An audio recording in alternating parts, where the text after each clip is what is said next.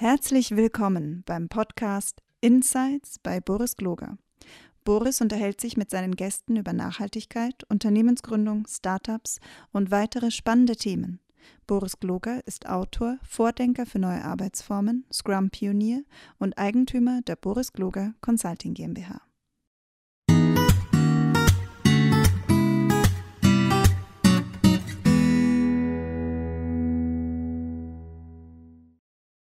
Hallo und herzlich willkommen. Schön, dass ihr wieder da seid. Ich bin Boris Gloger und ich unterhalte mich ja immer mit Gründerinnen und Agilisten und äh, Menschen, die interessant sind. Und diesmal habe ich mir die Lara Obst eingeladen. Und die Lara, die ist nicht nur Gründerin, die ist auch in dieser in der Sustainability-Gemeinde verhaftet und die schreibt. Und aber Lara, erzähl doch mal selber, wer bist du denn? Ja, danke erstmal. Freut mich, dass ich hier sein kann. Ähm, ja, wer bin ich? Das ist eine große Frage. Ähm, ich glaube, heute bin ich hier als Gründerin, äh, von The Climate Choice, äh, ein Unternehmen in Berlin rund um das Thema Climate Tech, das ich vor, ja, rund zwei Jahren mit meinen beiden Mitgründern gründen durfte. Und, äh, wir schauen uns das Thema an, klimarelevanter Einkauf und bauen dazu eine datenbasierte Plattform auf. Das klingt relativ, trocken. Dann erzähle ich dir sehr gerne mehr dazu. Ähm, ja, ne, genau. Wir, gerne, kannst du mir gleich noch ein bisschen mehr zu erzählen. Aber erzähl doch mal, wie kommt man zum Gründen? Also mhm. was, hat dich, was hat dich angetrieben, äh, was zu gründen? Weil ich habe gesehen, du hast nicht nur jetzt äh, Climate Choice gegründet, du hast davor schon mal was gegründet. Äh, mhm. Und mich interessiert einfach, wie kommst du dazu? Und was treibt dich ja. an? Ähm, was mich, glaube ich, hauptsächlich antreibt, ist äh, eine ähm, ja, einschneidendes Erlebnis rund um 2014. Und zwar war das der letzte IPPC-Report. Das ist der ähm, Status Quo-Bericht des Klimarats, ähm, wo drin festgehalten wird, wo wir in Sachen Klima stehen. Und 2014 war es soweit, dass wir ähm, alle Szenarien, die wir auf Ende des Jahrhunderts prognostiziert haben, auf Mitte des Jahrhunderts verschoben haben ähm, wo bei mir so das erste Mal ganz, ganz, ganz deutlich zu spüren war, okay, das betrifft mein eigenes Leben.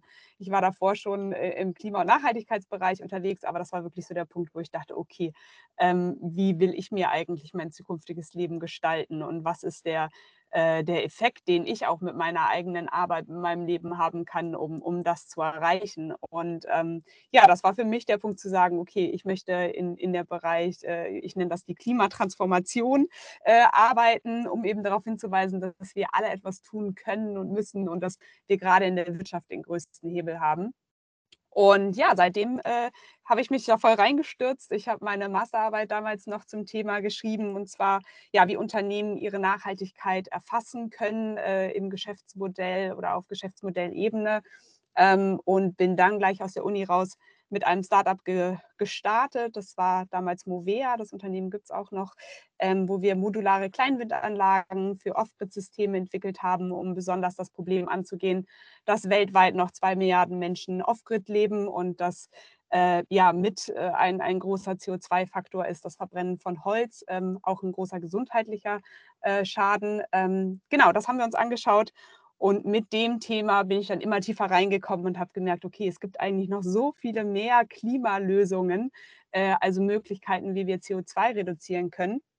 Und habe versucht, so ein bisschen den Ursprung des ganzen Themas für mich zu finden. Äh, ich will nicht behaupten, dass ich jetzt die Challenge rund um Klimawandel gelöst habe, aber für mich bin ich so auf den Punkt gekommen, wo fängt das denn eigentlich an mit den Emissionen in Unternehmen? Und das war dann auch nochmal so ein zweiter Aha-Moment, äh, den ich äh, in meiner Tätigkeit bei Climate Kick hatte, ähm, Europas größte Cleantech-Initiative, ähm, wo ich mit größeren Corporates zusammenarbeiten durfte und denen dabei eben helfen, CO2 zu reduzieren. Und da ähm, konnte man dann merken, okay, ähm, eigentlich geht es um die Produkte und Services, die Unternehmen einkaufen. Und zwar äh, entstehen bis zu 90 Prozent aller Emissionen in einem Unternehmen aus der Lieferkette. Das nennt sich so schön Upstream. Ähm, und die werden eingekauft. Und es heißt also wirklich, dass jede einzelne Einkaufsentscheidung im Grunde eine Klimaentscheidung ist. Und zwar entweder, ob wir Emissionen erzeugen wollen oder reduzieren. Und das ist die vielleicht etwas lebhaftere Geschichte hinter The Climate Choice, also ähm, warum ich mir das ganze Thema anschaue, wo Unternehmen heute stehen, ähm, was für Einkaufsentscheidungen sie treffen und wie sie dadurch wirklich einen Hebel in der Dekarbonisierung haben können.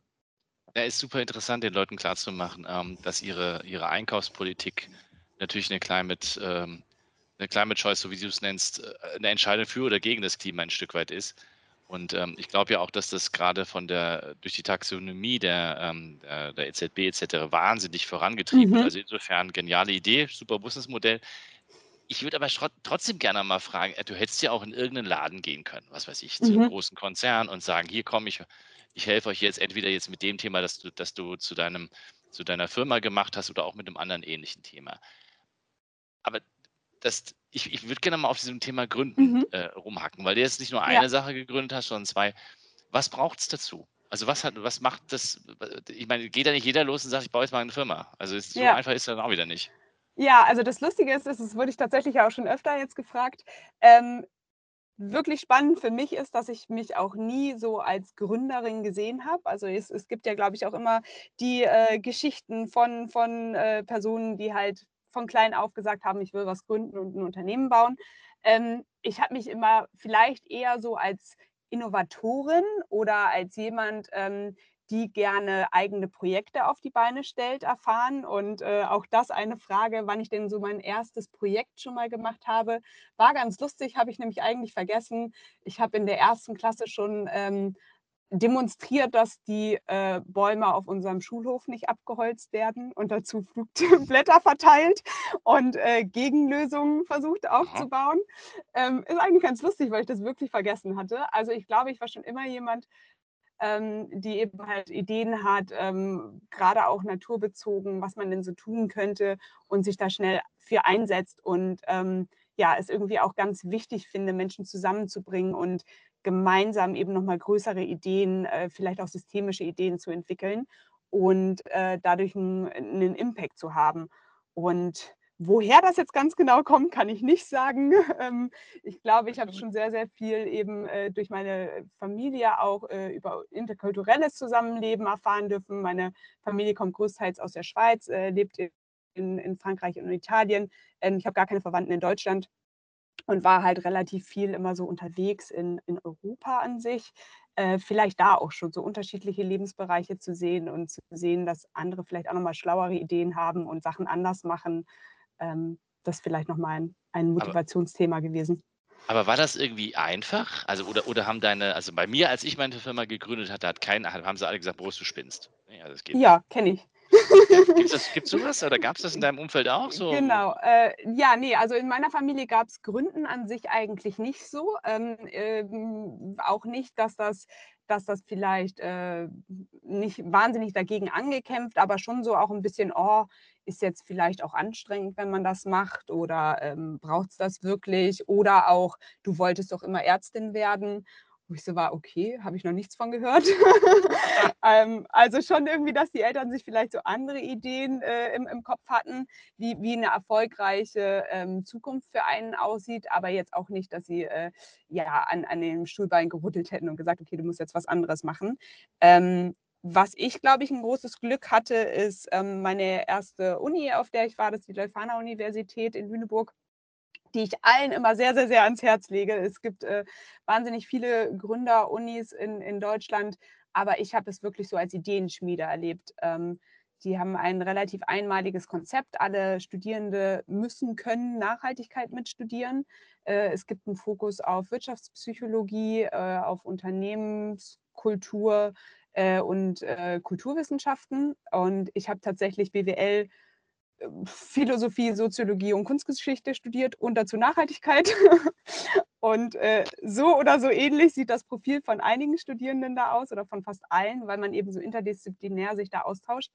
Ähm, und fast alle Studierenden arbeiten da in tollen Projekten. Also es gibt äh, die Credit-to-Credit-Bewegung, ähm, ist da ganz, ganz stark vertreten.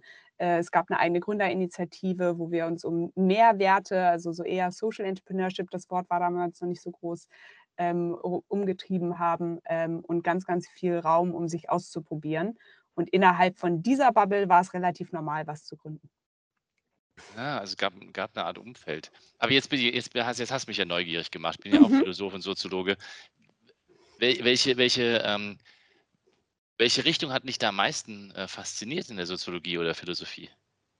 Ähm, also was wir ganz stark hatten, also Philosophie, ich glaube, da kann ich fast gar nichts rauspicken. Das hat mich alles äh, so ein bisschen mindblown, würde man, glaube ich, sagen. Äh, was ist der Mensch? Was ist unsere Wahrnehmung der Welt? Wie ordnen wir uns ein in die Welt? Vielleicht mal größer zu denken und sich nicht als, äh, als Nabel der Welt immer zu begreifen. Das fand ich schon mal sehr, sehr eindrucksvoll.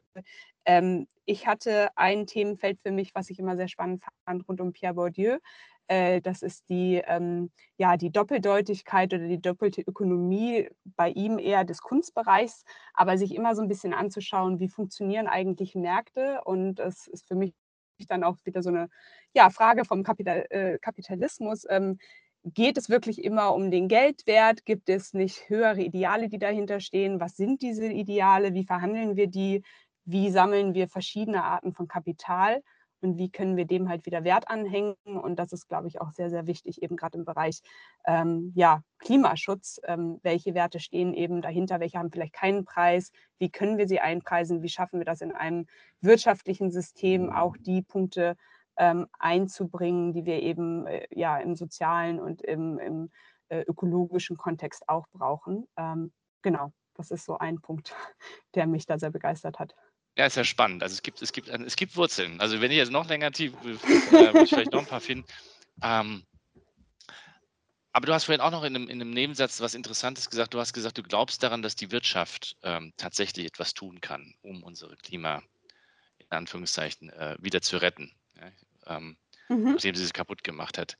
Wie, wie, soll das die Wirtschaft machen? Also was muss Wirtschaft dazu glauben oder was müssen die Akteure in der Wirtschaft dazu äh, glauben, dass das wieder geht? Was muss ich vielleicht ja. auch verändern? Genau. Ja, da finde ich eigentlich deinen Satz äh, sehr gut, den du so als Einleitung gesagt hast. Und zwar so praktisch die, die es kaputt gemacht haben, die haben auch den Hebel, äh, es zu verändern. Und so ein bisschen der Logik, ähm, ja, folge ich da eben auch zu sagen, okay, es gibt nicht nur dieses Schwarz-Weiß, diesen Dualismus von, die haben die Schuld, das ist alles falsch gelaufen und äh, irgendwie jemand anders muss es wieder richten.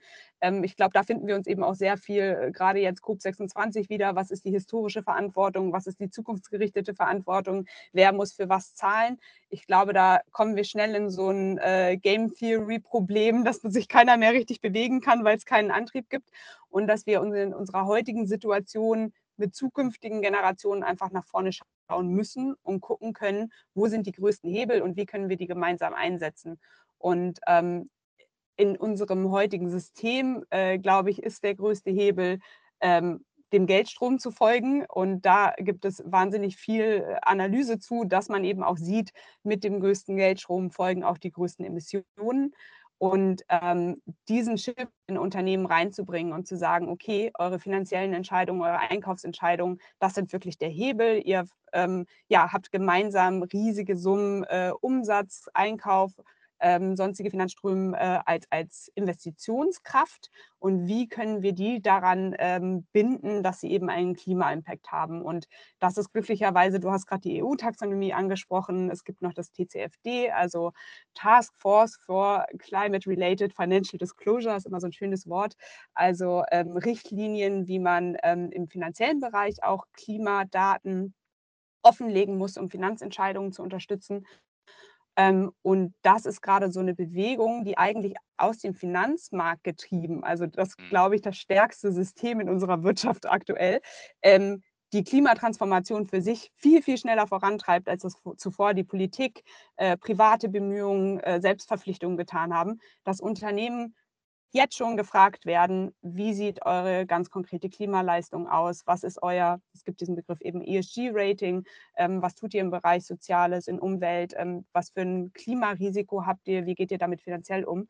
Und ich glaube, dass man das als Hebel benutzen kann, Unternehmen aufzuzeigen, wo steht ihr jetzt gerade heute, ähm, und wie könnt ihr eure eigenen äh, Einkaufsentscheidungen oder Geschäftsentscheidungen so treffen, dass ihr in eure eigene Zukunft investiert und in die von allen anderen. Ähm, und ja, das ist ein sehr spannendes Thema aktuell. Die, die Frage, die sich mir sofort anschließt, ist, weil man hört ja auch immer äh, äh, die, die, die Gegner. Ähm,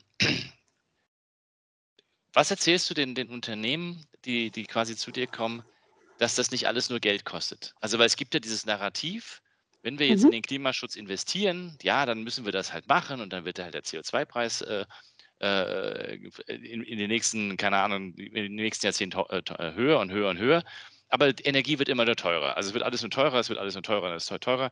Und wir können uns ähm, den Wohlstand nicht, nicht mehr leisten. Es geht alles nicht so lang. Die Chinesen oder wer auch immer äh, nicht auch endlich macht. Ähm, glaubst du mhm. daran oder, oder siehst du da einen Ausweg? Ja, ich glaube, da sind ja jetzt ganz viele Argumente drin, äh, für die ich auch fast alle, würde ich sagen, ein, ein, ähm, ja, eine andere Perspektive noch anbieten würde. Ähm, also ich glaube, Nummer eins, es kostet was. Ich glaube, es kostet so viel in Zukunft, dass wir uns nicht leisten können, jetzt nicht zu investieren. Und das gilt eben auch für jedes einzelne Unternehmen. Das heißt, es sind keine leeren Kosten, sondern es sind wirklich Investitionen in die eigene ähm, zukunftsorientierte Positionierung.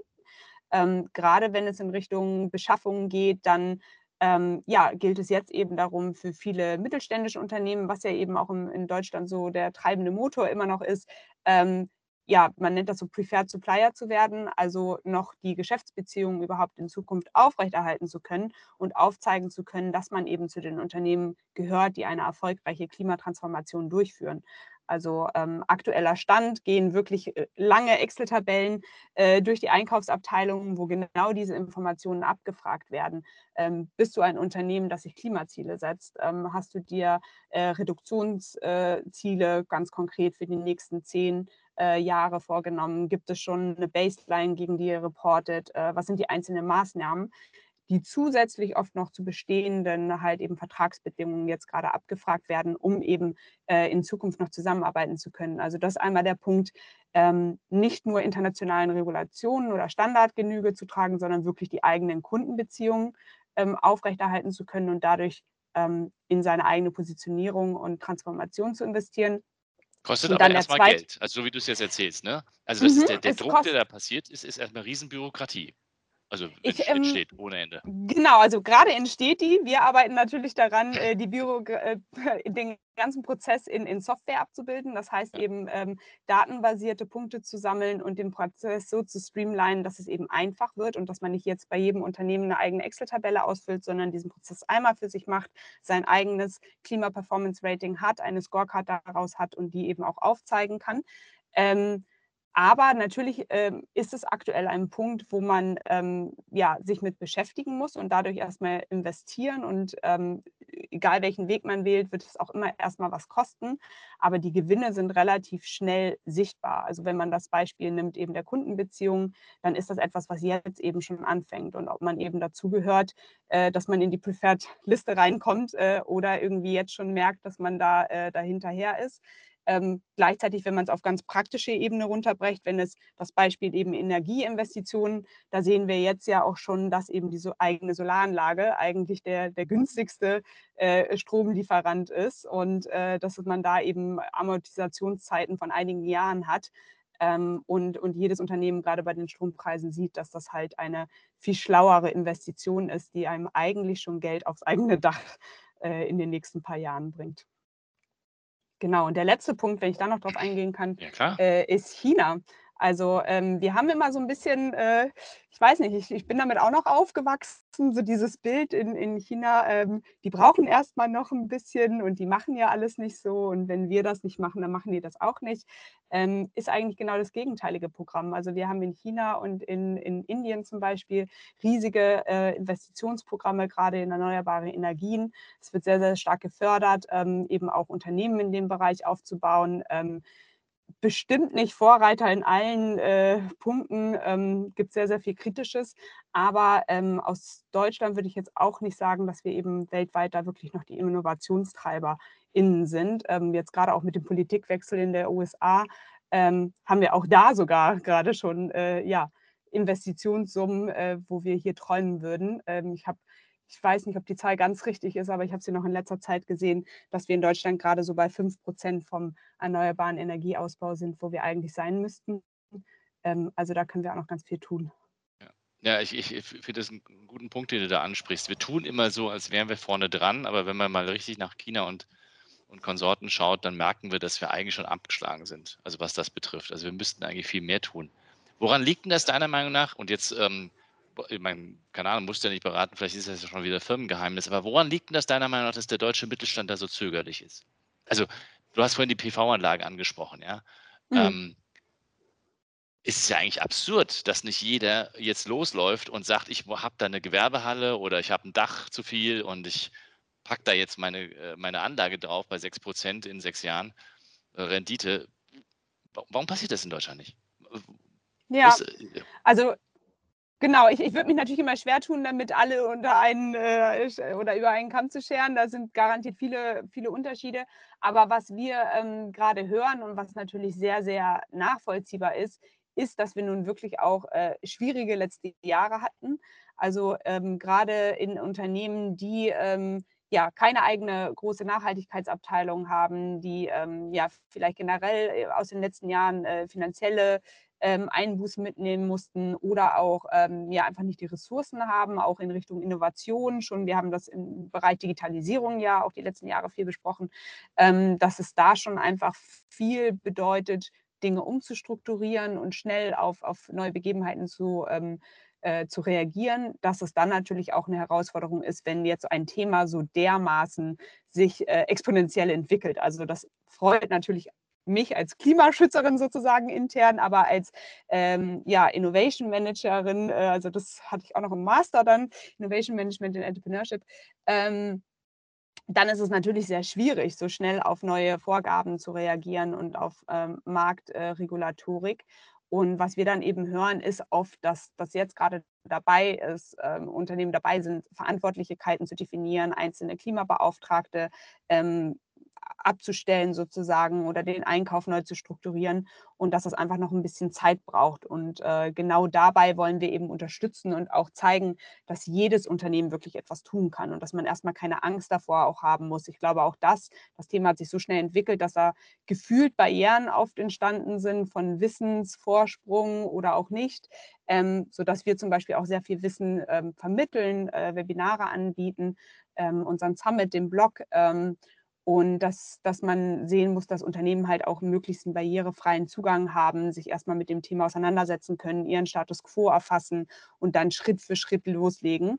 Ähm, und dass da vielleicht ähm, ja ab und zu so viel Angst auch schon voraufgebaut wurde, dass das ein ganz neues Thema ist und dass das äh, schwierig ist, man sich damit jetzt äh, ressourcenmäßig beschaffen, äh, beschäftigen muss. Und ähm, genau, ich glaube so, dass meine Herangehensweise ist, das Thema eben möglichst in kleine Schritte runterzubrechen und ähm, einfach zugänglich zu machen und ähm, genau da, da, möglichst einfach auch dann darüber zu kommunizieren, wo ich bei mir dann aber auch wieder merke, dass ich da relativ viele englische Wörter oft benutze oder äh, in, im Klimaslang bin. Äh, da muss ja. ich also bei mir natürlich auch wieder anfangen.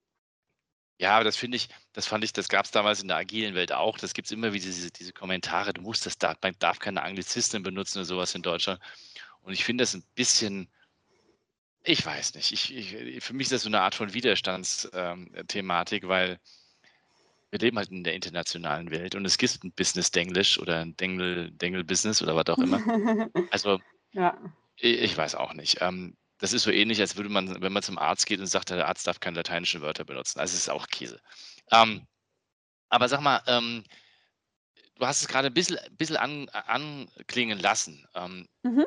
Was sollten denn deine, deiner Meinung nach, von mir ist auch gerne barrierefrei, wie du es genannt hast, also so Loki, was sollten denn, denn Unternehmen mal machen, die sich die jetzt merken, die jetzt so langsam mitkriegen, naja gut, also das mit der Taxonomie, das, das, vielleicht kann ich das jetzt doch nicht aussitzen ähm, oder was auch immer, ja. Ähm, wie fangen die an? Also was, was, mhm. was, ist ein gangbarer Weg, der jetzt vielleicht nicht zehn Jahre dauert, sondern was kann man machen in den nächsten 22? Also sagen wir mal, ich will jetzt nächstes Jahr anfangen zum Beispiel und was, mhm. was könnte man tun?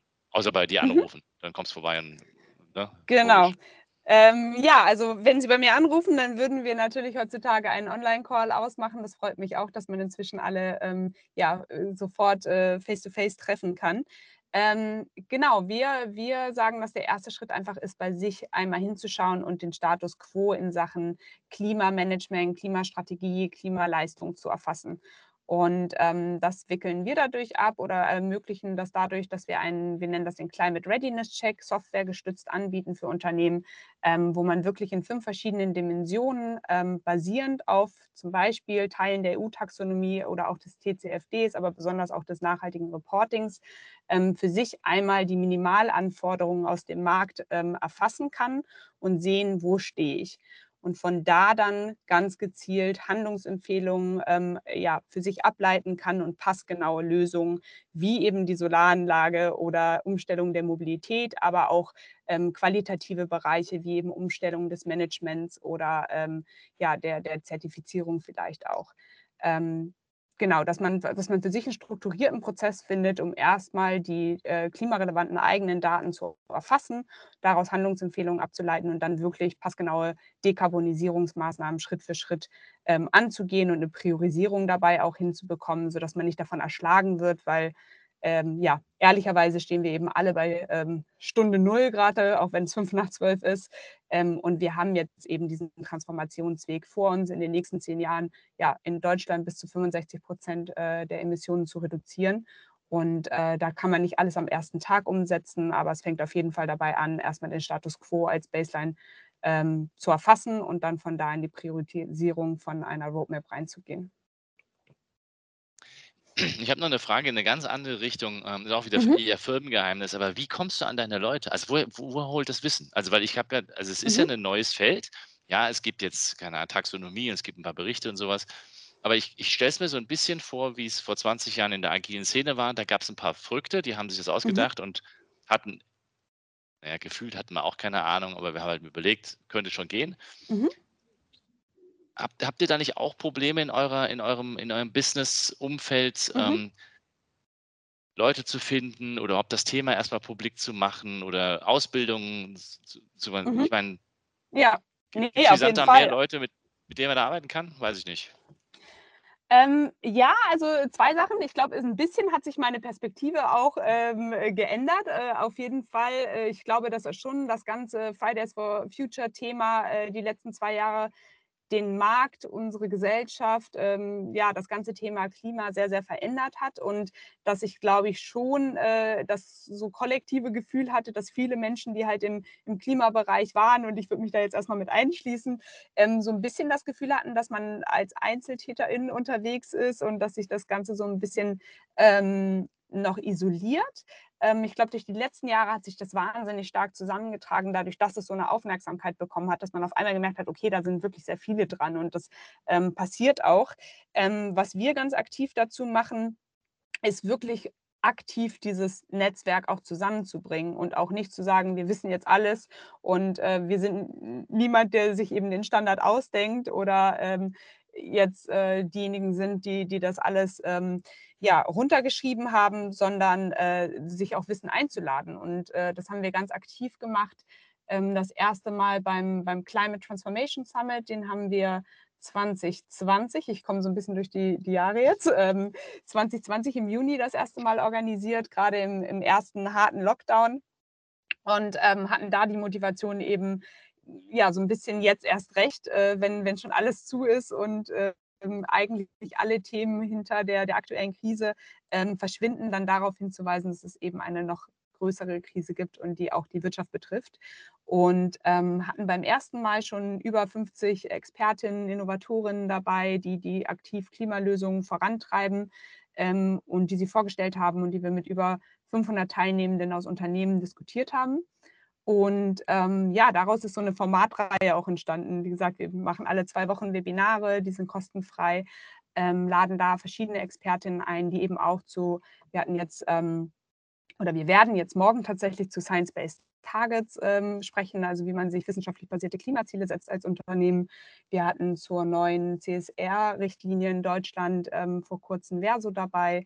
Ähm, genau, und haben, haben den Climate Summit eben auch dieses Jahr zum zweiten Mal schon wiederholt und das Ganze auch nochmal weitergedacht und dann auch ähm, ja, Corporates eingeladen, die sich eben Klimaziele gesetzt haben und da ganz aktiv ähm, besprochen, was sind Herausforderungen, was sind Best Practices, was sind die nächsten Schritte, weil ehrlicherweise ja, stehen eben alle Unternehmen dabei, dass sie jetzt gerade anfangen und das ist ja dann auch sehr beruhigend zu sehen, dass gerade auch die, die Konzerne ähm, jetzt erst die nächsten Schritte gehen können und ähm, dass man dann gemeinsam auch den, das Ganze umsetzt, weil wieder das Thema Lieferkette, was beim Konzern anfängt als Klimaziel, muss am Ende sehr lokal von einem Zulieferer umgesetzt werden.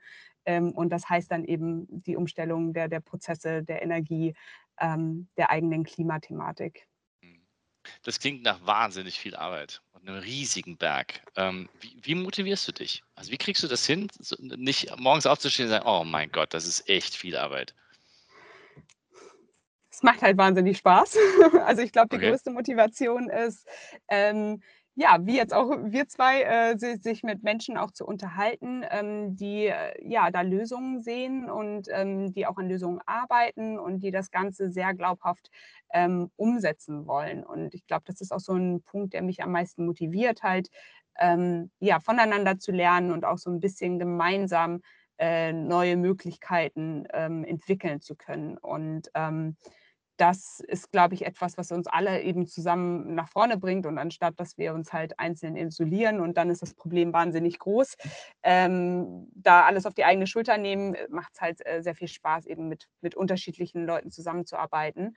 Und dann auch immer wieder, ähm, das ist für mich dann auch so, so eine positive Überraschung halt, wenn man nicht die, die große Firma vielleicht im Hintergrund sieht, sondern dann wieder die einzelnen Leuten und was es für die einzelne Klimabeauftragte jetzt eben gerade braucht, um eine Entscheidung neu treffen zu können oder um intern Prozesse umzustellen oder um eben mit Lieferantinnen neue Prozesse angehen zu können oder eben auch zu verstehen, wie, wie funktioniert der Einkauf, was für KPIs sind da eben wichtig, ähm, was für Primärdaten liegen schon vor, welche nicht, wie genau kann man dabei unterstützen und dadurch ähm, ja dann am Ende eine große Veränderung umsetzen. Ähm, und das fühlt sich aktuell, äh, ja, du hast es gerade mit, mit der agilen Zeit verbunden, äh, das fühlt sich gerade sehr nach äh, Primärarbeit an und auch einer, einer, einer, schönen Bewegung, die, die wirklich sich durch alle Industrien auch zieht. Ähm, ja, deswegen macht mir es auf jeden Fall sehr viel Spaß, damit dabei zu sein. Aber, aber ich habe ich hab dieses Thema dieses Vernetzens jetzt schon in einigen äh, ähm, äh, Gesprächen gehört. Und das äh, scheint mir eine neue Qualität zu sein von Gründerinnen. Ähm, das war bei uns nicht so. Also das ist, ja, es gab natürlich Konferenzen und, äh, und man hat miteinander gesprochen, aber wir haben alle unser eigenes Ding gemacht. Und das sieht man jetzt auch noch. Ist, ist, das, ist das in deiner, Generation würde ich gar nicht sagen, aber ist das in dieser Szene, in der du dich be bewegst, mit den Menschen, die. Geht ihr, da, geht ihr da anders mit um? Also von Anfang an zu sagen, ich mache das lieber gemeinsam äh, im Netzwerk und wir kriegen es vielleicht gemeinsam hin oder äh, hast du im, im, im Hintergrund dann doch die Gedanken, oh Gott, da ist einer schneller als ich und da gibt es noch einer, der sowas ähnliches macht? Hm, also äh, dazu, äh, ich, ich habe immer so die Standardantwort, äh, die ich mir, glaube ich, aber auch beibehalte. Äh, wir haben so viel Klimawandel, ich glaube, es ist für alle was da. Ähm, mhm. und wenn wir das Problem gelöst haben, dann freue ich mich auch. Äh, dann ist es auch okay. Ähm, ich glaube, das Vernetzen, also zumindest aus dem Klimabereich, ähm, mag jetzt auch wieder sehr stark meine eigene Perspektive sein, aber schon im Studium hatten wir eigentlich immer so das Thema, dass Nachhaltigkeit sehr lange in Unternehmen so im reinen äh, CSR, also Corporate Social Responsibility, aufgehangen war, was oftmals so eine isolierte Position war, die dann im Nachhinein ähm, reportet, äh, Daten erhebt oder vielleicht noch soziale Engagements umsetzt und dann häufig kaum Handlungsfreiheit hatte. Und das wurde schon damals eigentlich, ja, was jetzt zehn Jahre zurückliegt, mehr, ähm, als, als Gegenposition so ein bisschen aufgezeigt. Und ich glaube, dass sich das ähm, vielleicht so in den einzelnen Klimabeauftragten jetzt gerade auch zeigt, dass da sehr, sehr viel Interesse ist, eben auf strategischer Ebene wirklich mit der Führungsebene zusammenzuarbeiten, mit dem Einkauf zusammenzuarbeiten ähm, und das nicht nur aus dieser Einzelposition, sondern eben auch aus den Unternehmen selber auch auch der Bedarf dafür da ist, weil es jetzt eben eine sehr starke Verbindung mit finanziellen Anreizen hat, äh, dass man das Ganze eben auch an, an die Banken reporten muss und aufzeigen muss, wie sieht denn meine ähm, ja, Klimafreundlichkeit aus oder an Investoren. Ähm, und dass es eben auch äh, ja, im Unternehmen selber an verschiedenen Punkten aufgehangen ist. Und für die Szene selber sozusagen der, der, der Klimaunternehmen ich glaube, man sieht schon immer in, äh, in, in, Startups oder jungen Unternehmen, dass man natürlich sehr, sehr viel auch mit sich beschäftigt ist, weil man das gerade aufbaut. Ähm, aber das äh, würde ich jetzt so in den Markt schauen, äh, dass ich, glaube ich, schon den, den, den allermeisten MitbewerberInnen äh, ja, unterstelle, dass sie sehr intrinsisch motiviert sind und dass man dann vielleicht auch eher bereit ist ähm, oder gerade deswegen danach sucht, sich auch mit anderen auszutauschen und dass eigentlich alle daran arbeiten, ähm, weil sie ja, weil sie selber so die ein oder andere Erfahrung haben oder Motivation, warum sie eben da ähm, eine, eine klimafreundliche Zukunft gestalten wollen. Du hast gerade noch was, ähm, also finde ich, find ich genial und gleichzeitig noch äh, vorher noch was ganz Interessantes gesagt. Es klingt so, als wäre tatsächlich ähm, euer Thema äh, der Nachhaltigkeit und jetzt in deinem speziellen Fall diese Lieferketten-Thematik da scheint sich was zu verändern in den Unternehmen, weil du hast es ja, äh, ja auch erwähnt, früher oder gibt es wahrscheinlich immer noch so ein Head of Sustainability in so einer Firma, so einem Großkonzern oder, oder auch im großen, mhm. äh, großen Familienunternehmen. Die haben ja in den letzten, ich würde jetzt mal locker zehn Jahren, ein ziemlich einsames Dasein gefristet. Ja? Die hatten zwar das Thema, haben die Flagge hochgehalten, haben gesagt, oder der CSR-Manager oder wie man den immer jetzt, oder Managerin, die man da genannt hat, hat sich da was in den Unternehmen verändert? Also ist, ist klar geworden, dass da ein neuer, das ist vielleicht auch meine letzte Frage, ähm, hast du das Gefühl, dass da tatsächlich ein, ein neuer Trend oder eine echte Umwälzung von Businessmodellen passieren wird? Mal davon abgesehen, dass wir glauben, dass es passieren muss, aber könnte ja sein, dass, also hast du auch das Gefühl, dass das verstanden worden ist und dass da was passiert? Ja, auf jeden Fall. Also ich glaube, äh, wenn man sich in Deutschland ist ja immer unser Steckenpferd oder die Hauptindustrie, die man so nach vorne hält, ist dann immer die Automotive-Branche. Und ich glaube, da äh, kann man das äh, als mit eines der besten Beispiele sehen, dass man einfach sieht, okay, der Trend Elektromotor, den haben wir jetzt auch noch verschlafen, äh, dass da relativ viel ähm, ja schon fast Angst besteht, äh, dass, man, äh, dass man nicht schnell genug Geschäftsmodelle verändern kann, ähm, geht aber in alle anderen Branchen genauso mit rein, dass man einfach sieht, ähm, nachhaltige Produkte wachsen am Markt viel schneller, äh, die, die Investitionsraten sind höher äh, und Kunden fragen das Ganze nach, ähm, dass man ja bereit ist, das Ganze umzustrukturieren und wirklich aktiv danach sucht.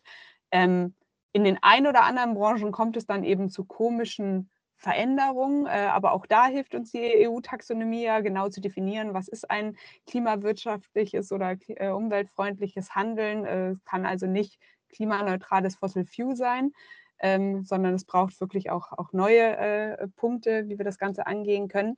Ähm, und ja, zu diesen einzelnen Positionen im Unternehmen, was ich mit am spannendsten finde, was bei uns ja dann auch immer so die Thematik ist, wir sprechen zum Beispiel sehr viel gerade mit ähm, Vice Presidents, also die übersten Positionen sozusagen im, im Konzern von Nachhaltigkeit und Klima äh, und gleichzeitig ähm, Lieferketten. Also dass das zusammenkommt. Oder Reporting, Supply Chain und äh, Sustainability oder ähnliches.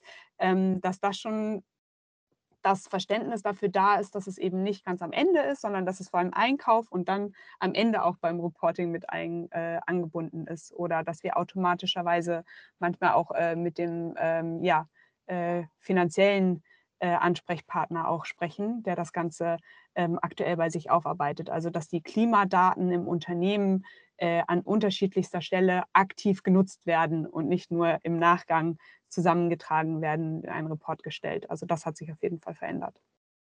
Ja, es hört, es hört sich halt so an, dass, äh, dass ihr einen Weg gefunden habt, den, den Firmen klarzumachen, dass ähm, das nicht kein Add-on ist, Klimaschutz, sondern dass das ein integraler Bestandteil dadurch ist, weil ich mir halt meine Lieferketten anschaue und dadurch werden sie möglicherweise günstiger, weil ich ja, also entweder günstiger, weil ich weniger CO2-Zertifikate kaufen muss, oder sie werden günstiger, weil, weil vielleicht sogar die nachhaltige Produktion am Ende des Tages wirtschaftlicher wird.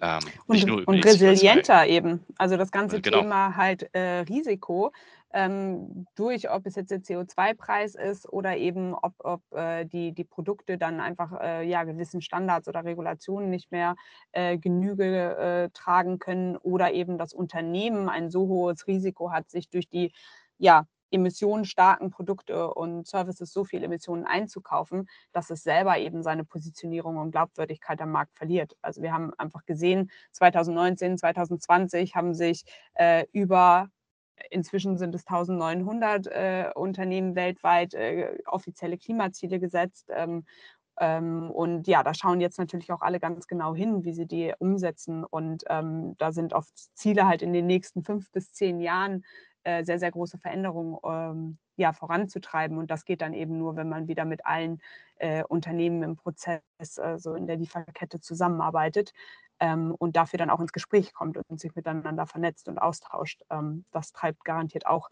äh, eben eine starke Veränderung hervor, dass es nicht mehr nur ein Top-Down-Approach sein kann, sondern dass es auf jeden Fall ein äh, unterstützender Ansatz sein muss, um eben alle mitzuholen und gemeinsam auch dieses Ziel zu erreichen. Ähm, abschließend noch die letzte Frage jetzt. Ähm, natürlich kann ich auf eure Website von Climate Choice gehen und mir Informationen zusammensuchen. Kann ja machen. Ne? Also die Werbung, der Werbeeinblende haben wir jetzt gemacht. Also Leute, geht zu, zu Laura auf, den, auf die Website und schaut euch die Firma an. Ist super spannend. Wenn ich jetzt ähm, mich ich sage in Anführungszeichen mal neutraler informieren? Wo würdest du jemanden hinschicken, der sagt, du pass auf, schau dir mal an, das ist der Trend, das wird auf dich zukommen. Wo würdest du so ein GF ähm, mal hinschicken ähm, und sagen, hier, äh, oder eine Vorstandsperson, äh, äh schau es an. Also wenn du es immer noch nicht verstanden hast, da. Oder liest dieses Buch. Was würdest du denjenigen empfehlen? Wenn, wenn ich nur eine Sache empfehlen dürfte, dann würde ich wahrscheinlich von meiner eigenen äh, Geschichte den IPPC-Report empfehlen, was eben okay. der Stand des aktuellen äh, Klima, der Klimaforschung ist. Da hat man es eben sehr nüchtern und wissenschaftlich betrachtet, wo wir stehen, was wir tun müssen. Ähm, es gibt inzwischen daraus abgeleitet wahnsinnig viele Initiativen, die eben auch Unternehmen versuchen, das ganze Wissen aufzubereiten. Ähm, da ist das SME Climate Hub auf jeden Fall auch ein, ein sehr großer Zusammenschluss, der sich die ganzen wissenschaftlichen Tools angeschaut hat und gerade für Mittelständlerinnen äh, und kleinere Unternehmen eine ähm, Bibliothek sozusagen erstellt hat mit sämtlichen anwendbaren Tools von CO2-Bilanzierung, von verschiedenen Anforderungen. Ähm, da hat man sehr viel, wenn man lesen möchte. Ähm, da mir dieser eine Zugangspunkt eben selber gefehlt hat, haben wir äh, den, den Climate Summit äh, organisiert. Den kann ich deswegen natürlich auch sehr empfehlen. Inzwischen äh, gibt es auch mehrere Konferenzen. Ich glaube, dass man nicht immer ganz weit weg gucken muss, sondern dass vielleicht auch der erste Schritt sein kann, ähm, eben im eigenen Unternehmen ein, ja, wir nennen das immer so ein Climate-Team zu formen und sich auch erstmal dazu auszutauschen, was es bereits gibt. Weil vielleicht gibt es ja die ein oder andere ähm, CSR-Beauftragte oder äh, eine Person, die das ähm, verantwortet schon und vorantreibt. Und manchmal muss man das auch einfach mal im eigenen Unternehmen zusammenbringen und äh, so mal schauen, was, was gibt schon für Ansatzpunkte. Ähm, und sich dann eben belesen und vielleicht an der einen oder anderen Stelle, wo man, wo man Fragen hat, dann, dann auf äh, ja, Dienstleisterinnen zurückkommen. Aber ähm, da gibt es eben in ganz unterschiedlichen Bereichen inzwischen auch sehr viel Auswahl. Ähm, genau. Super. Tausend Dank für deine Zeit. War super interessant, wieder viel gelernt. Also dieses SSI Climate Hub, hast du gesagt, SSI, SMI Climate Hub, den schaue ich mir jetzt auch nochmal an. Ich lese mhm. nämlich schrecklich gerne und viel. Ähm, und ich freue mich, beim, äh, wenn ich eine Einladung für einen Climate Summit nächstes, äh, nächstes Jahr dann kriege. Sehr gerne, freue ich mich auch drauf. Genau. Um, ja, lieben Dank dir für das, für das Gespräch. Hat mir wahnsinnig viel Spaß gemacht. Na, ich danke dir für deine Zeit und jetzt äh, Firmenaufbau weitermachen. Ne? Anstrengend genug wahrscheinlich. Ja, aber auch da haben wir ein tolles Team, das äh, ja inzwischen auf, auf 13 Mitglieder gewachsen ist und das macht eben auch Spaß, äh, sich da gemeinsam dann auszutauschen und zu sehen, dass alle motiviert mit dabei sind. Also nehme ich gerne mit zurück äh, den, den positiven Vibe aus dem heutigen Gespräch und äh, bespreche es auch gleich im Team. Gerne. Und vielleicht machen wir ja nochmal was, ähm, weil mich echt noch interessieren würde, wie ihr, wie ihr das macht und diese ganze Führung äh, bei euch dann läuft. Allerdings irgendwann ist dann auch gut mit der Zeit. Vielen Gerne. Dank. Machen wir. Lara. Okay, tschüss.